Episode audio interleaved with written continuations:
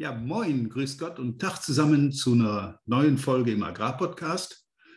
Nach einer kleinen äh, Aktivurlaubsunterbrechung möchte ich euch heute mal konfrontieren mit dem Titel Vertriebstrainings bringen nichts. Das ist wörtlich die Aussage, die ich kürzlich von einem Kunden gehört habe, der sich mal interessiert hatte für Dinge, die man denn so im Training alle machen könnte mit seiner Mannschaft.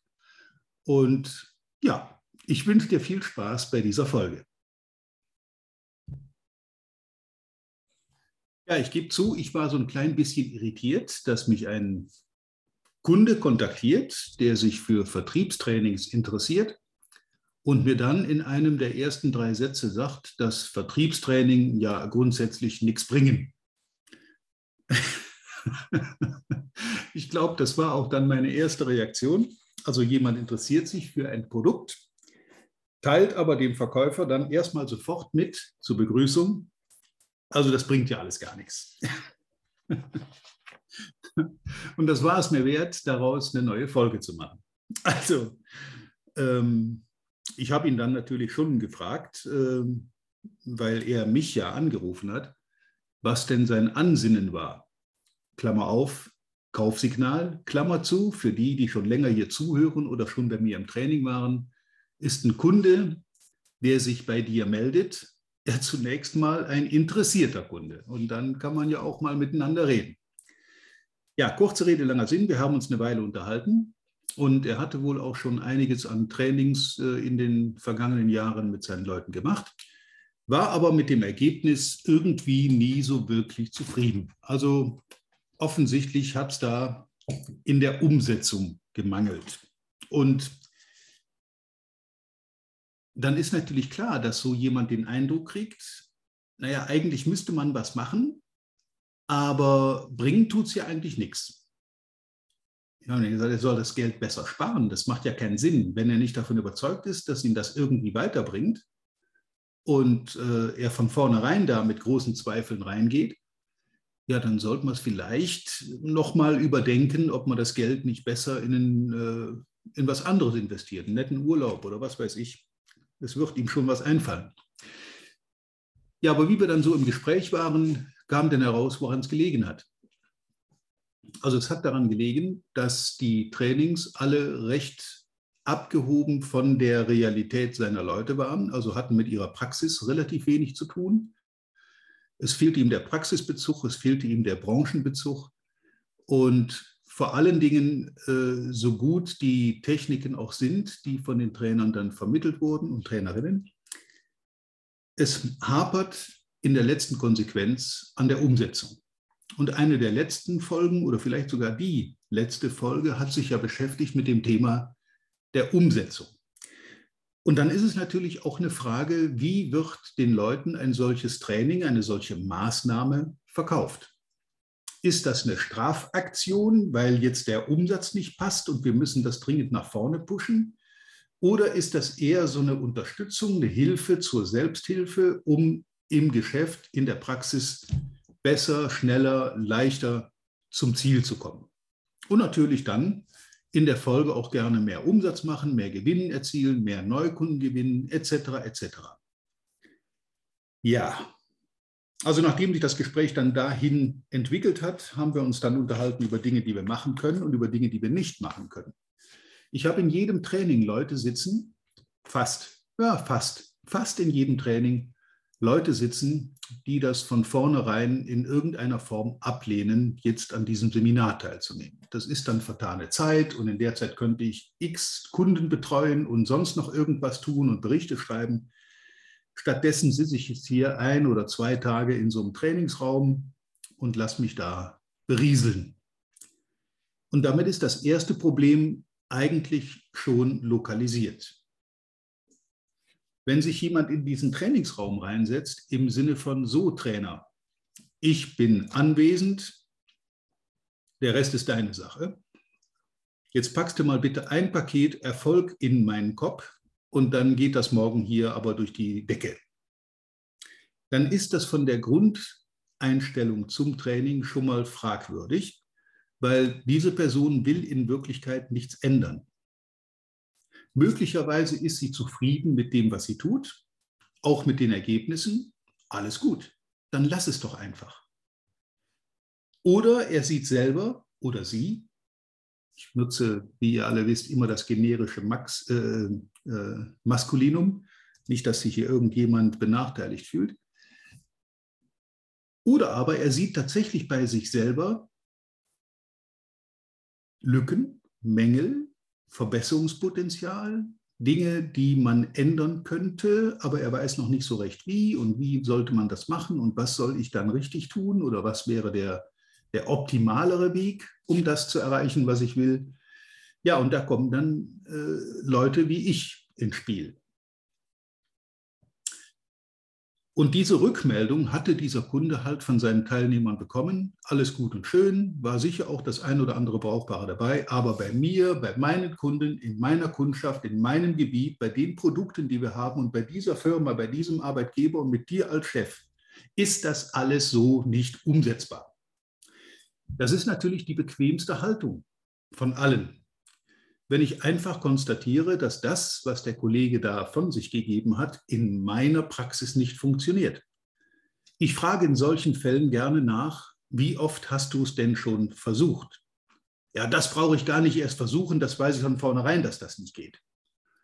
Spätestens jetzt weiß ich, dass es Ausreden sind, denn wenn er es versucht hätte, und zwar so, wie ich es vermittelt habe, und er hätte festgestellt, dass es doch funktioniert, dann würde ich ja sein bisheriges Weltbild vom Vertrieb vielleicht sogar ein bisschen auf den Kopf stellen. Also jemand, der mir sagt, das funktioniert so nicht, der muss mir beweisen, dass er es schon versucht hat. Und dann machen wir schnell mal ein kleines Rollenspiel und dann versetze ich mich in die Lage des Bauern und dann kommt dieser Kollege zu mir und will mit mir ein Gespräch führen und will mit mir jetzt da einen Termin machen oder ein Verkaufsgespräch führen, vielleicht auch eine Preisverhandlung. Und innerhalb der ersten zwei Sätze ist er mit seinem Latein komplett am Ende. Und dann bleibt am Ende eben nur, ja, der Kunde wollte halt nicht oder der ist verwandt mit der Schwester von meinem Wettbewerber. Der, hat, der ist der Schwager von dem Verkaufsleiter von unserem Hauptkonkurrenten. Tausend Ausreden, die aber alle nur dazu führen, bitte, bitte bloß nichts ändern müssen. Das ist natürlich ein bisschen Quatsch, weil alles, was ich da sehe an Personen, an Persönlichkeiten, ist ja das Ergebnis einer permanenten Änderung, Entwicklung, Fortentwicklung seit der Geburt. Also irgendwann haben diese Leute ja mal irgendwas von irgendjemandem angenommen und das umgesetzt und sind erfolgreich geworden damit. Und dann ist die Frage, warum soll ich dann mit 25, 35, 45, 55 damit aufhören? Ich weiß gar nicht, wie oft ich schon gehört habe, naja, wir machen jetzt ein Training für die jungen Leute, aber die Älteren lassen wir mal raus. Also die, die jetzt jenseits von Mitte 50 oder Anfang 60 sind, die sind demnächst ohnehin in Rente. Da brauchen wir das gar nicht mehr, auf, äh, gar nicht mehr aufsetzen, das Training. Auch das ist natürlich vollkommener Quatsch. Natürlich ist es sinnvoll, junge Leute in ein Training zu setzen, damit die so ein paar Grundbegriffe mitkriegen, wie Menschen funktionieren und wie Kunden funktionieren und wie man damit umgehen kann. Aber ich habe es noch nie erlebt, ich mache jetzt gut 20 Jahre Trainings, ich habe es noch nie erlebt, dass irgendjemand mit 60 oder über 60, also vergleichsweise kurz vor der Rente, aus so einem Training aber gleich gar nichts mitgenommen hätte und nichts für sich zum Umsetzen gefunden hätte. Also lohnen tut es natürlich in jedem Fall. Damit ist auch dieser kleine provokante Titel von heute äh, ja, erklärt weil es ist natürlich komisch, wenn ein Vertriebs- und Managementtrainer, Autor, Podcaster, was auch immer, wie man mich nennen will, äh, als Titel wählt, Vertriebstrainings bringen nichts. Aber ich wollte euch eben konfrontieren mit Dingen, mit denen auch Kunden mich konfrontieren. Selbst wenn sie mich anrufen, um mir möglicherweise mitzuteilen, dass das, was ich ihnen anbieten könnte, vermutlich überhaupt gar nichts bringt in ihrer Situation. Damit bin ich wieder bei der Frage vom Anfang. Warum ruft er an?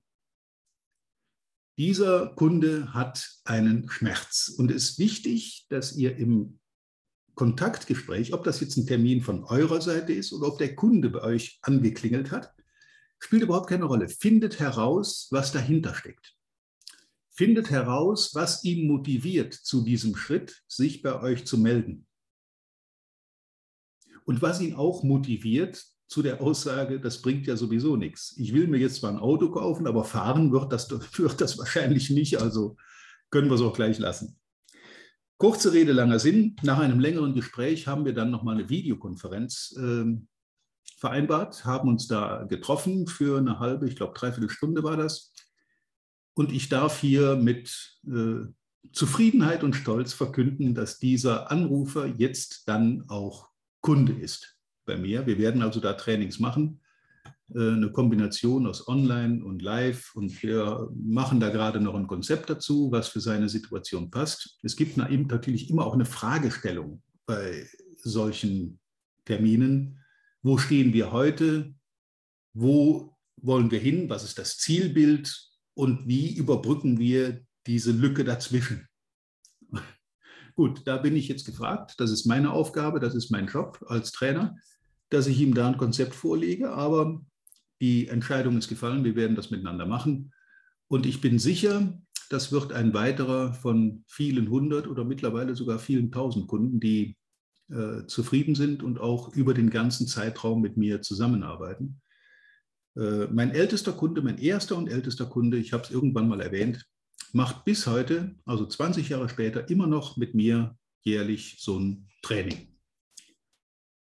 Und das ist ein Geschäftsführer, der die Ärmel am Oberarm hat, also hochgekrempelte Ärmel, so ein Hands-on-Manager. Und das ist jemand, der würde mir als erstes sagen, wenn das nichts bringt, und würde mir als zweites sicher keinen Auftrag mehr erteilen, wenn er nicht wüsste, dass das seine Leute in jedem Durchgang ein Stück weiter nach vorne bringt. Ja, so, damit ist jetzt auch dieser ja, etwas provokante, konträre Titel erklärt. Natürlich bringen Trainings etwas.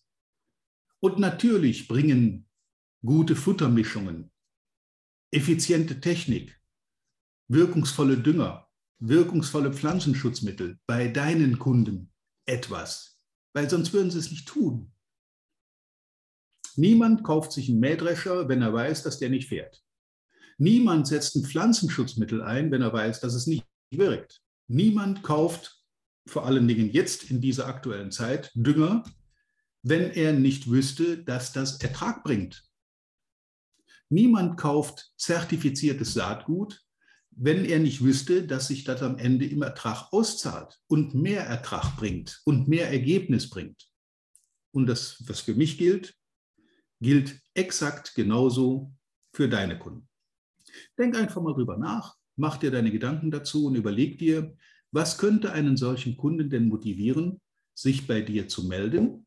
Oder wenn du da anrufst, also in der Telefonakquise zum Beispiel, der macht mit dir einen Termin.